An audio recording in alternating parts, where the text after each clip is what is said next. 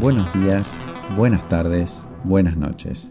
Verónica Santa Cruz, Axel O'Brien e invitados, si se animan, hacen, si se enteran, nos detienen.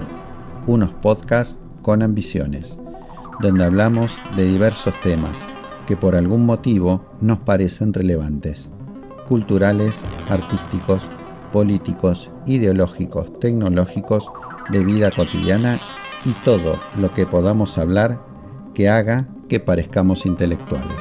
Comenzamos ya.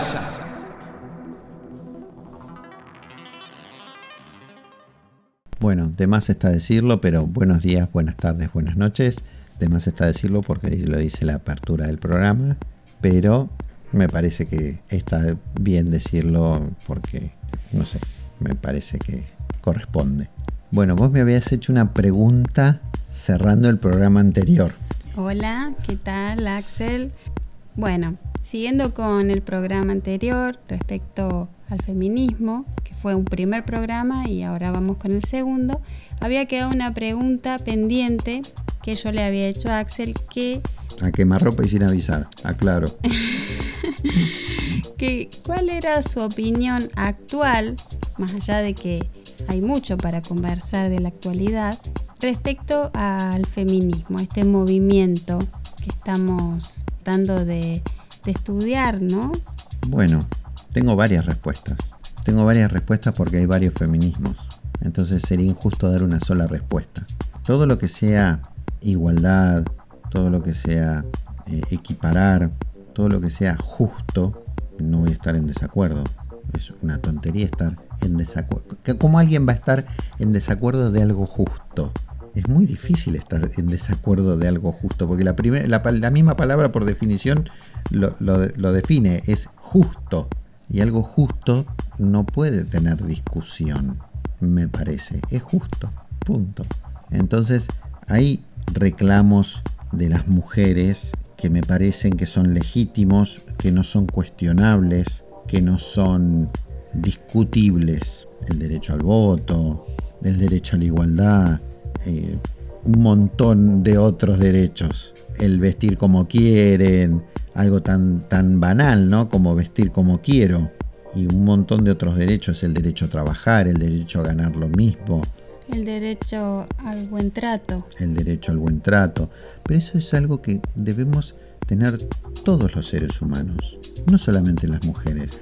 todos y todos. Todos debemos tener derecho al buen trato. No debemos permitir que nos maltraten, seas del sexo que seas. Entonces, por ese lado, no tengo nada que criticar al movimiento feminista. De hecho, he participado en marchas del 8M, de Ni Una Menos. Yo he participado en marchas. Pero hay otra parte del movimiento feminista con el cual yo no estoy de acuerdo. Y yo no comulgo y ese es el que me hace ruido, que es, como le dije hace un rato cuando, cuando grabamos el, el primer programa del feminismo, creo que es un grupo reducido, gracias a Dios, pero que es muy radicalizado y muy ruidoso. Y ese grupo que pretende hacer la revolución, es lo que yo veo desde afuera como hombre, ¿eh? ahora te estoy hablando como hombre, pretende hacer la revolución sin la otra mitad de la humanidad. Pretende hacer la revolución dejando a los hombres afuera, porque este es nuestro movimiento, porque esto es nuestro. Y es muy difícil hacer una revolución cuando dejas a la mitad de la humanidad afuera. Vos tenés que hacerte amigo de la otra mitad de la humanidad.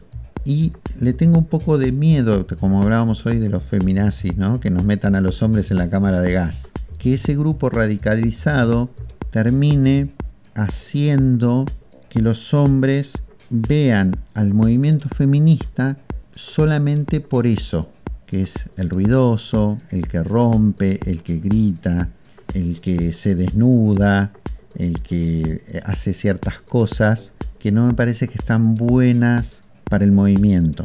Las radicalizadas, sabemos de lo que estamos hablando. Entonces, eh, me da miedo que los hombres nos terminemos eh, apartando de esta revolución y terminemos no apoyando esta revolución porque lo identifiquemos con eso, Y eso me da un poquito de miedo. Me da un poquito de miedo por el movimiento feminista. Y, no está bueno. No, no está bueno que eso pase. Creo que hay muchas mujeres intelectuales, filósofas, escritoras, músicas, artistas en general, artistas plásticas, que como, como muchas, muchas, muchas, que están haciendo mucho más por el movimiento feminista que me parece que ir a mostrar las tetas a una plaza. Bueno, muy bien. Yo respeto las opiniones. Creo que eso es importante poder aceptar las diferencias. Yo puedo entender lo que dice Axel y acá, bueno, disiento en algunas cuestiones. O sea, lo entiendo desde el punto de vista que los extremos no son buenos y tampoco estoy de acuerdo con lo que es violencia. Es decir, todo lo que sea violencia, tanto desde el varón como de la mujer, y no, tenemos que tratar de, erradicarla, vamos a decir, de los dos lados. Pero. Perdón que te interrumpa. Me estás dando pie a decir esto. El movimiento feminista está en contra de la violencia machista y yo termino siendo violento. O termino siendo violenta en este caso, ¿no? Entonces es como contradictorio. Estoy en contra de la violencia y yo soy violenta. Es como un poco contradictorio en sí mismo todo eso. Claro, por eso vuelvo a decir, yo no estoy de acuerdo personalmente con lo que es violencia, pero puedo entender y la verdad que también me, mm, eh, ¿cómo decir? Hay un sentir como mujer que cuando las mujeres hacen ruido, como dice Axel, cuando tocan los tambores, cuando bailan frente a la iglesia y les dice iglesia y Estado, asunto separado y todas estas cuestiones que vienen desde las feministas y bueno, yo eh, apoyo eso. Lo que no apoyo es la cuestión de la violencia. Sí apoyo las marchas, pero las marchas no violentas. Y yo participo en marchas y, estoy a favor, ¿no es cierto?, de, de, bueno, de estas reivindicaciones. ¿Por qué? Porque son siglos de opresión, siglos. Y la iglesia también está involucrada. Quieren tener, como dicen, calladitas, sumisas, eh, tratando de, agradar. Y bueno, ya es, como que ya está, estamos en otra época, las mujeres queremos otra cosa, necesitamos otra cosa, ya es como que se dice basta, basta de violencia, de los varones que las estadísticas, Axel, son terribles si uno se pone a ver de los abusos de hombres en general hacia mujeres y hacia niños también. No, si yo no estoy negando las estadísticas, no estoy negando el programa, no estoy diciendo que no haya mujeres golpeadas, no estoy diciendo que no haya mujeres violadas, no estoy diciendo absolutamente nada de eso. No estoy negando, no soy negacionista, no estoy negando que eso pasa. Le estoy diciendo, ojo con el reclamo, ojo cómo reclamás, ojo con las formas porque si yo me convierto en un movimiento violento radicalizado, me voy a aislar y me voy a quedar solo. Sola, en este caso, ¿no? Porque son mujeres. Claro, fíjate que hasta en, eh, esto lo digo, que en la parte mm, del lenguaje, que a veces también tenemos nuestras diferencias, eh, también se, hay una, una revolución en el sentido de decir todas, todos, todes, bueno, hay un montón de personas que no le gusta eso, ¿no? Yo utilizo muchas veces esas palabras y, uso la X también porque a mí me gusta estar incluida y hasta ahora no nos han incluido. La, la, Real Academia Española todavía no acepta algunas acepciones, ¿no? Entonces yo por eso hablo de todas, todos, todes. Bueno, yo considero, como vos dijiste, que hay una, una parte radicalizada y no acepto, digamos, que haya violencia, eso no, no. Pero es reducido ese. Entonces, es eh, ese movimiento que vos decís. Entonces, focalizar todo ahí, que el feminismo es eso, que, que muestren los pechos y que, y que se pinten y les molesta y van ahí. Y bueno, pero eh, están como saliéndose del foco. Es como decir, bueno, son las más ruidosas y nos vamos ahí. Pero lo que hacen es, desprestigiar. Claro, el problema es que los medios de comunicación tradicionales no te muestran las 50.000 mujeres que marcharon de manera pacífica. Y las que han estado las 300 que son radicalizadas, ruidosas y, rompen las cosas, ¿no? Entonces te, vos asociás y te dicen, esto es el movimiento feminista. Cuando yo he participado en marchas, y yo sé que no es verdad, yo sé que no es así, pero eso es lo que intentan imponer ciertos medios que la gente, el, inconsciente colectivo, el, común de la gente, se quede en movimiento feminista, movimiento violento. Claro, justamente tenemos que ir hacia otras formas de, feminismo, que es un feminismo en donde puede haber una complementariedad entre... Qué palabra difícil. Sí, entre varones y mujeres, por lo menos creo que tendríamos que, hacia dónde vamos. Eh, y yo creo que, varones y mujeres podemos complementarnos. Y si no se puede complementar, por lo menos no eh, querer este, eh, mandar al otro y decir que sos superior, ni de uno ni del otro lado. Creo en la complementariedad, es difícil la palabra. Lo que pasa es que estamos en una transición también pienso esto, que es un momento muy particular, donde estamos transitando hacia algo superador. Y es un movimiento, es un movimiento que está ahora como... y es un momento muy agitado, donde se están moviendo las bases de, muchísimos años, que viene de esta cuestión del patriarcado y del patriarco y todo esto que, que hablamos en el podcast del feminismo anterior. Entonces se están moviendo bases demasiado profundas. Incluso no hemos hablado nada del capitalismo, cómo se mete el capitalismo y la conveniencia que, que tiene, digamos, todo este sistema que le conviene que la mujer esté en determinado lugar, porque, por ejemplo, los trabajos domésticos no pago, y bueno, ahora la mujer dice, no, yo o sea, yo quiero equidad, queremos equidad. Entonces, ese, ese punto también lo vamos a tratar un poquito más adelante en otro programa, qué pasa con el capitalismo y el feminismo. Ahí hay una contraposición. Bueno, está bien, Axel, yo como que acepto lo que vos decís, a la vez digo, ¿qué pasa con los varones? Que no hay un movimiento que también diga, bueno, también queremos la igualdad es desde ustedes mismos, digamos, los varones mismos, tienen mucho que revisar, mucho que revisar, porque también tienen imposiciones, así como las mujeres tenemos los cánones de que tenemos que ser o amas de casa o, o diosas además, porque objetos sexuales para la moda, las mujeres estamos puestas todo el tiempo como objetos sexuales entonces, o tenés que ser. también, o no hay modelos por masculinos. por eso te digo, el varón también tiene un montón de, preceptos, como por ejemplo, ser el, proveedor, ¿no es cierto? Eh, eh, los varones también tienen mucho para luchar en contra de ese patriarcado que le llamamos, ¿no? Siempre puestos en un lugar y además, por ejemplo, lo que entiendo es que el varón le cuesta más eh, eh, expresar las emociones, se guarda más la parte emocional, las mujeres estamos como un poquito más, por decirlo, más cercanas a, lo emocional por muchas razones, por los hijos, porque se nos ha permitido más la expresión emocional que al varón.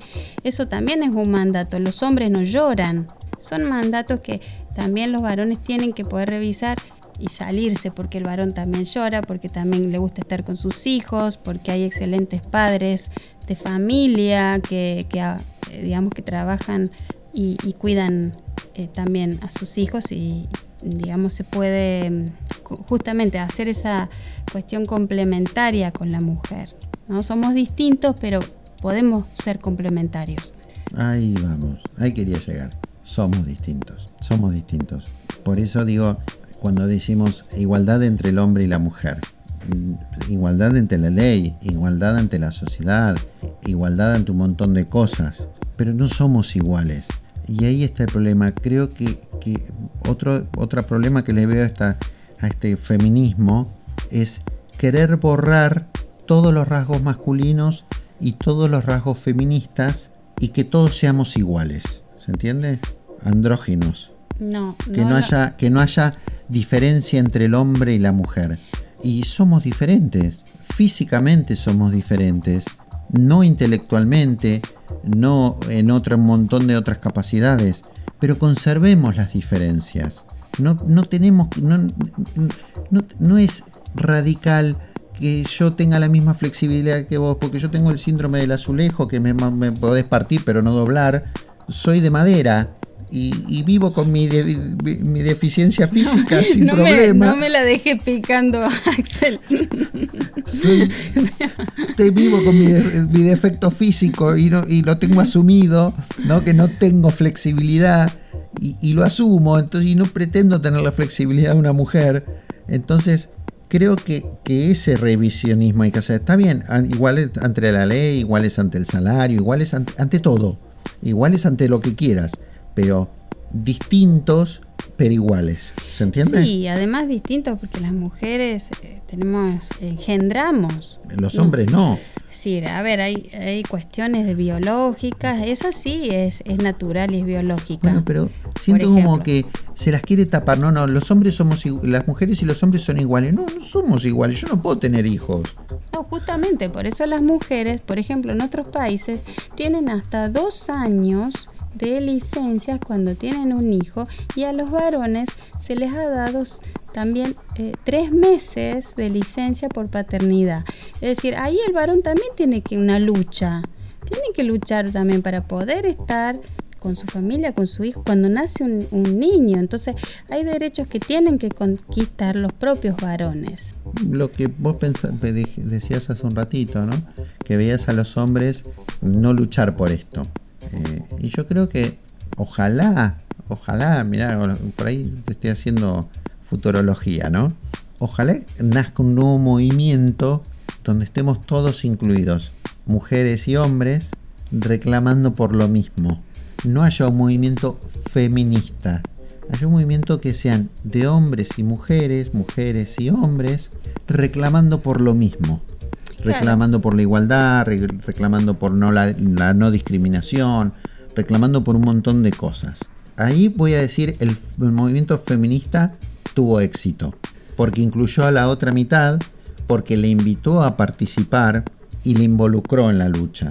Claro, el tema es que, digamos, está bien involucrar, pero no que quieran dirigir porque suele pasar, ha sabido pasar esto, que a veces involucras y te quieren dirigir el movimiento. El varón está acostumbrado a dirigir y a mandar, está acostumbrado históricamente. No, pero bueno, no sería un nuevo movimiento donde justamente sí, estamos abogando porque todos seamos iguales. Todos y todas. No podemos. Yo sabes que no uso lenguaje inclusivo. Claro, bueno, yo sí. Eh, también, y lo respeto. Te parece bárbaro. si tenés ganas de hablar de más, yo ahorro palabras. Entonces, en ese movimiento se supone que estamos buscando la igualdad. No puede haber ni una mujer ni un hombre que tenga la supremacía sobre otra mujer o sobre otro hombre. Debemos ser todos iguales y todos reclamar lo mismo. Bueno, hay distintos movimientos, como ya dijimos. Yo sé que en España está habiendo un movimiento de varones importantes porque escucho a muchas españolas, eh, por ejemplo, Coral Herrera es una española que, bueno, ella plantea concretamente la desigualdad y hay una cuestión que hay que trabajar en las mujeres. Las mujeres ¿Por, qué digo, Axel, que está bien lo que vos planteas de un movimiento conjunto, pero hay cosas que son muy específicas de las mujeres y cosas muy específicas del varón? Y eso déjalo a los varones que luchen por sus derechos y deja a las mujeres que luchen por lo que tengan que luchar. Si es algo que es intrínseco a su sexo. Pero en las cosas que estamos luchando por la igualdad, creo que deberíamos estar todos involucrados. Bueno, hay también algunas corrientes que dicen de poner un término como neutralismo o... Me encantaría. Por ejemplo, como para no estar... Pasa que esto del género tiene que ver también con los roles que nos, se nos han asignado a cada género. Y en realidad, claro, no deberían existir esos roles, porque en muchas relaciones, por ejemplo, a veces es el varón que prefiere quedarse en su casa y, cuidar y criar a, los niños, las niñas, y es la mujer la que sale a trabajar y, y bueno, eso se ha visto como algo en, Ahora ya es más común, pero antes era como más raro que la mujer saliera y trabajara ella y el varón se quedara, como que se lo veía como, ah, eh, como un pollerudo, no sé, ya, ya, se... El machismo justamente le decía que era un pollerudo, que era un manejado por la mujer, no lo dejaba em, desarrollar esa parte. Perdón, incluso hasta mal visto por las mujeres. Mal visto. Pero por los hombres y las mujeres que el hombre se quedara en la casa a hacer las tareas domésticas y la mujer salga a trabajar. Era bastante absurdo, ¿no? Pero incluso estaba mal visto por las mujeres, que decían, no, ese es un rol mío. ¿Por qué lo estás haciendo vos? hay, hay roles que lamentablemente los hombres nunca vamos a poder hacer. Dar el pecho no vamos a poder. No, pero Parir tampoco. Pero ya cuando, el, cuando la criatura ya está, ha crecido, eh, y hay muchos varones que tienen esa cuestión más paternal, más y, los niños quieren estar con ellos. Yo lo he visto en, muchas familias que, que los niños, las niñas quieren estar con ese varón, porque se sienten cuidados por la, por la razón que sean, han desarrollado en ellos esa parte que a veces no está tan desarrollada.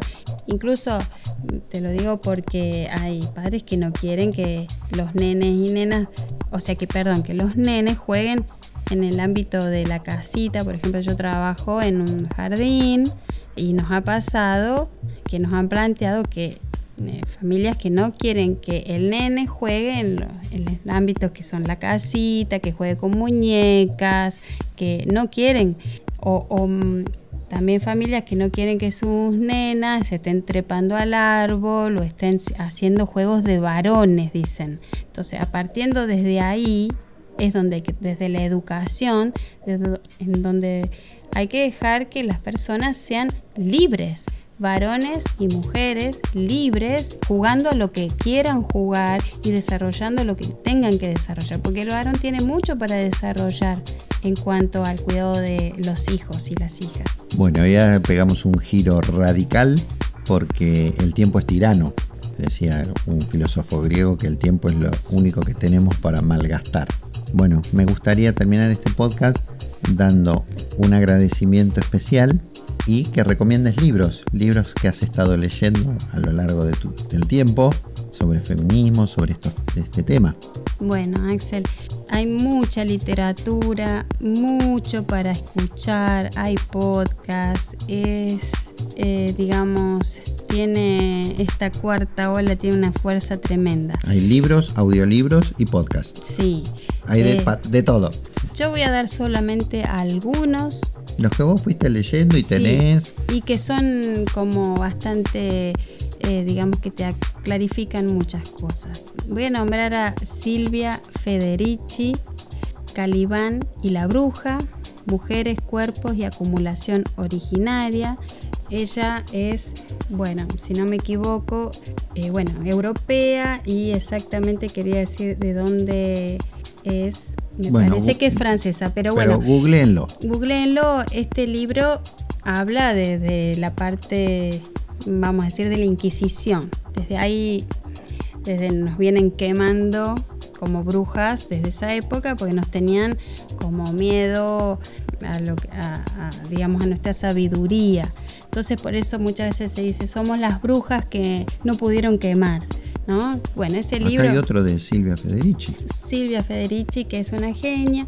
La revolución en punto cero, trabajo doméstico, reproducción y lucha feminista. Este es un libro que habla más justamente del capitalismo y cómo el capitalismo hace un uso tremendo de la mujer, porque es un, es un uso mm, respecto a, a, la cuestión doméstica y del trabajo no pago, o sea, se ahorra muchísimo dinero cuando la mujer está confinada al hogar y siempre, mm, vamos a decir, relegándose sus propios deseos, sus propias cuestiones por estar en el hogar cumpliendo con ese rol, ¿no?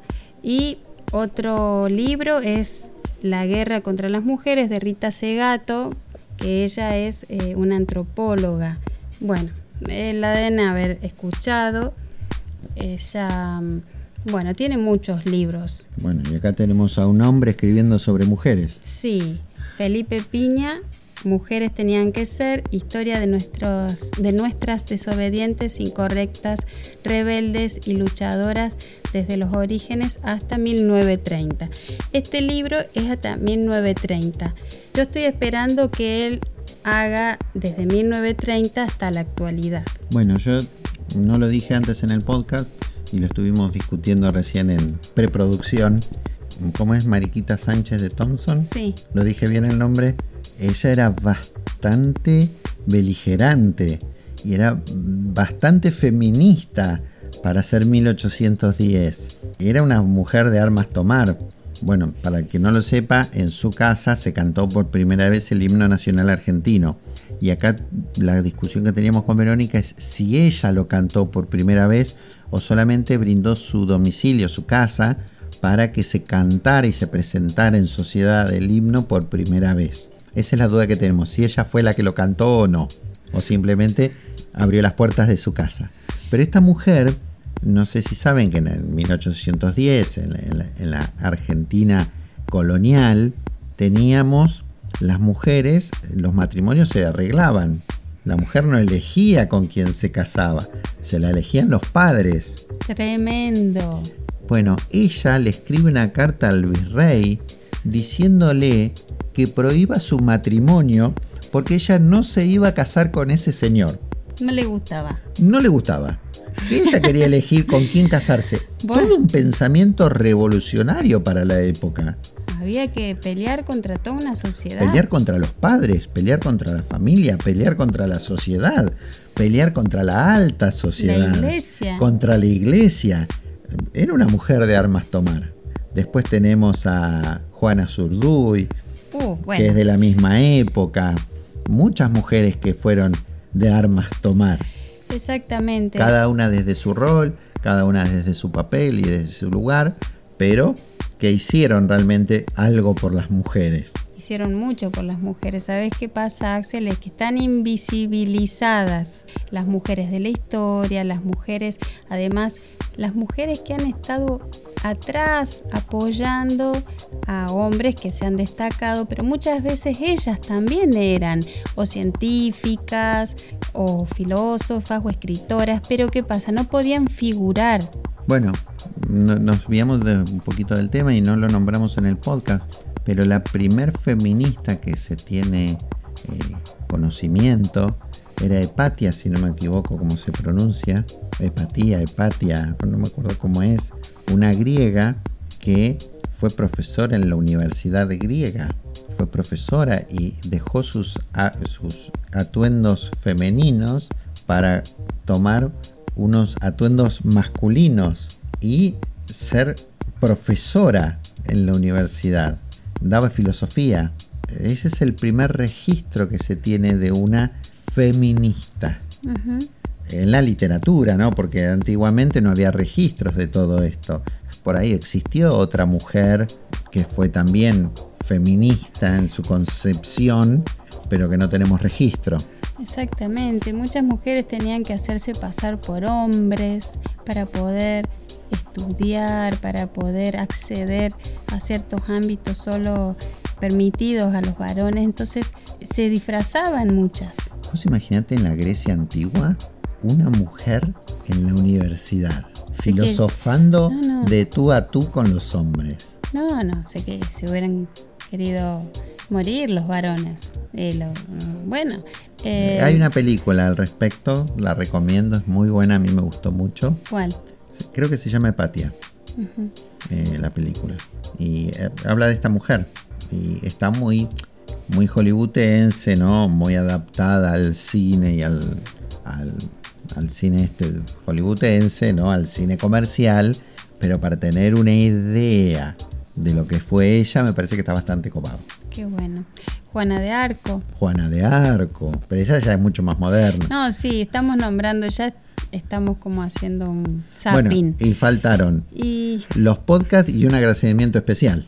bueno, voy a, a nombrar a, a dos este, españolas. Yo estoy siguiendo unas españolas que me gustan mucho. Una es Coral Herrera, Herrera, perdón, Coral Herrera, que ya la nombré. Ella tiene una serie de podcasts y habla sobre mujeres que ya no sufren por amor.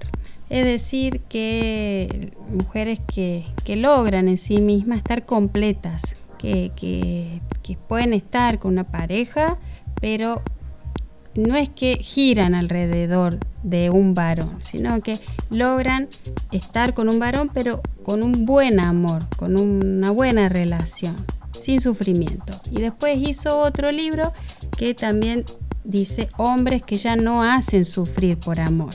Tiene como siete libros más o menos. Búsquenla, se llama Coral Herrera Gómez.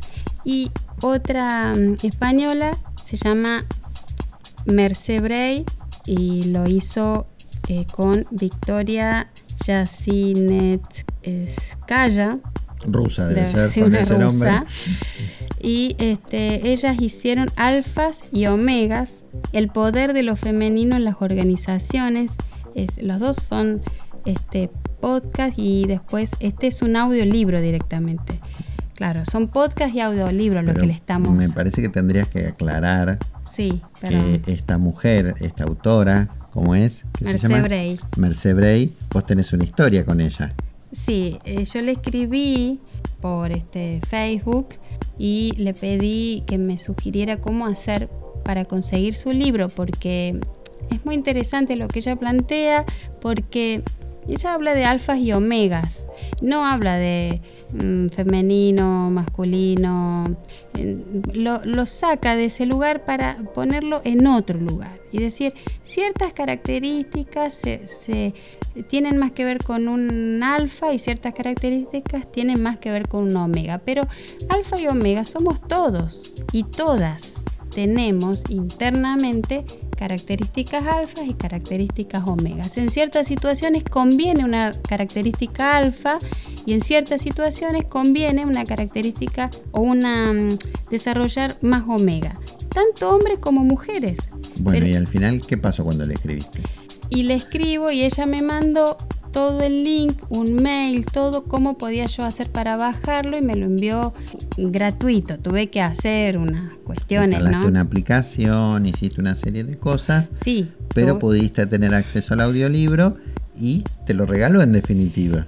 me lo regaló, dura un periodo, ¿no? Después lo pago, pero mm, dura más o menos unos 35 días, así que lo estoy escuchando y es eh, me gusta mucho porque justamente ella habla de la complementariedad y de que bueno mm, tanto varones como mujeres tenemos eh, aspectos femeninos y masculinos que cada uno sabe qué tiene que desarrollar. Hay un test que hace sobre cuánto, cuántas características alfas y cuántas características omegas podés tener vos eh, de acuerdo a un- una serie de preguntas y ah, dice cómo podrías mejorar tus alfas y tus omegas de acuerdo a, a lo que cada uno siente que, que le falta, ¿no? Bueno, ¿y algún podcast para recomendar? Ya nos estamos extendiendo bastante. Este está siendo más largo que el primero.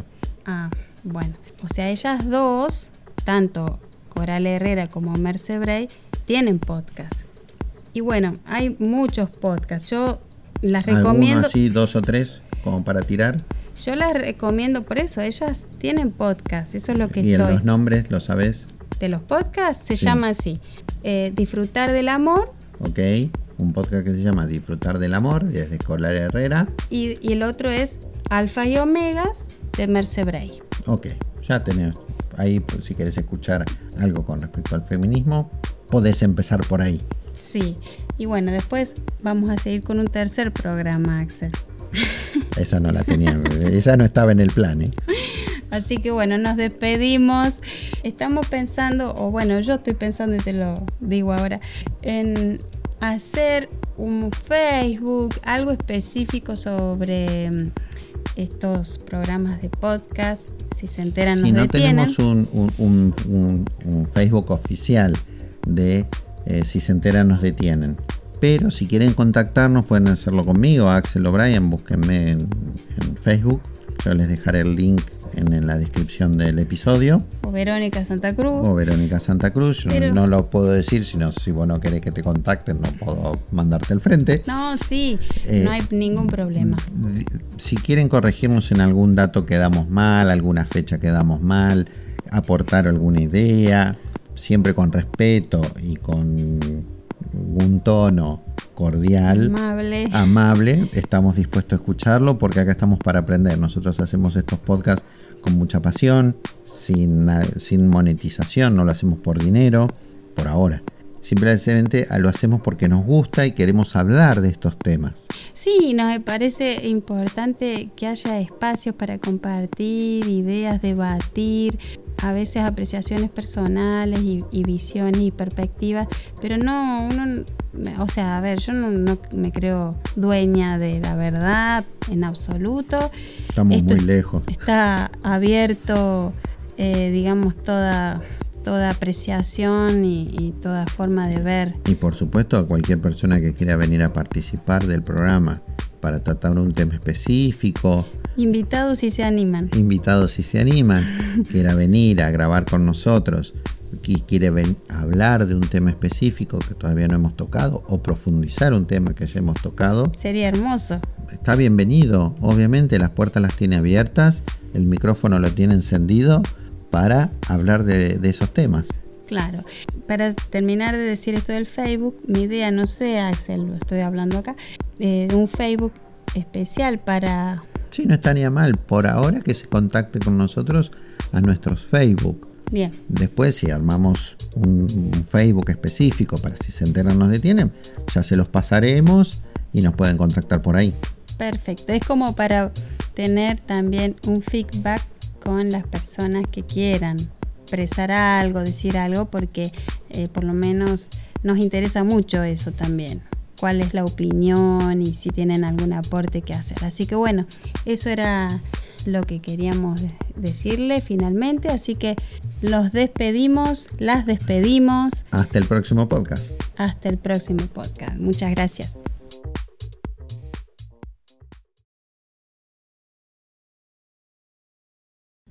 Axel O'Brien, Verónica Santa Cruz hicieron Si se enteran, nos detienen. Esto fue un podcast con ambiciones, donde hablamos de diversos temas que por algún motivo nos parecen relevantes, culturales, artísticos, políticos, ideológicos, tecnológicos, de vida cotidiana y todo lo que podamos hablar que haga que parezcamos intelectuales. Hasta el próximo encuentro, terminamos ya.